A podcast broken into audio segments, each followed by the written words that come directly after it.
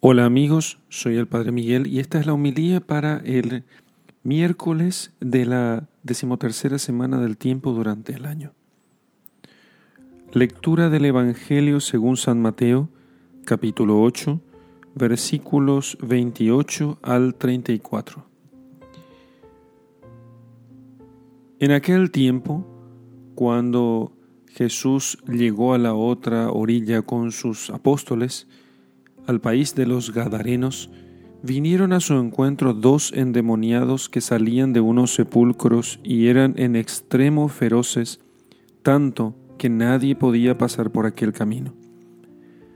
Y se pusieron a gritar, ¿Qué tenemos que ver contigo, Hijo de Dios? ¿Viniste aquí para atormentarnos antes de tiempo?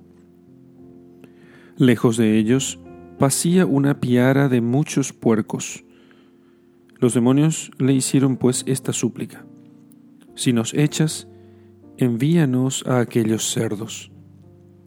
El Señor les dijo, Andad.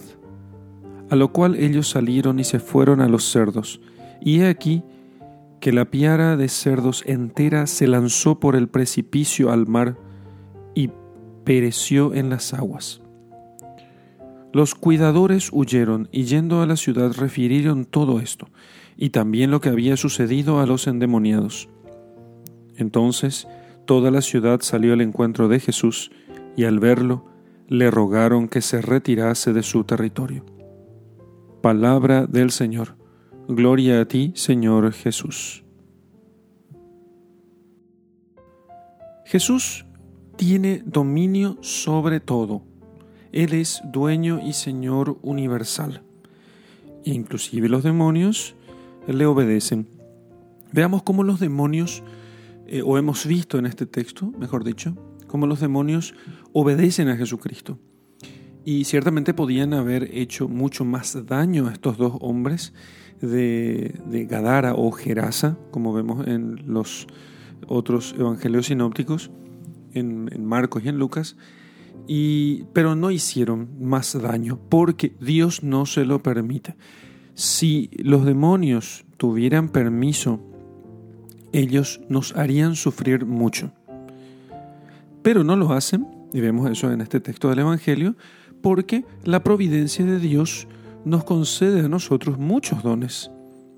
Por eso, este texto nos tiene que llenar nosotros de esperanza al ver cómo los demonios obedecen a Jesucristo y ni siquiera entran a los cerdos, a la piara de cerdos que estaba allí cerca, sin el permiso de Jesucristo. Y imagínense ustedes, eh, él no nos, el demonio o los demonios, no nos tientan a nosotros ni nos hacen daño, sino solamente con la permisión de Dios. ¿Y qué significa que Dios permita o no que ellos nos tienten a nosotros? Significa simplemente que Dios no permite que seamos tentados más allá de nuestras fuerzas. No permite que seamos tentados más allá de nuestras fuerzas.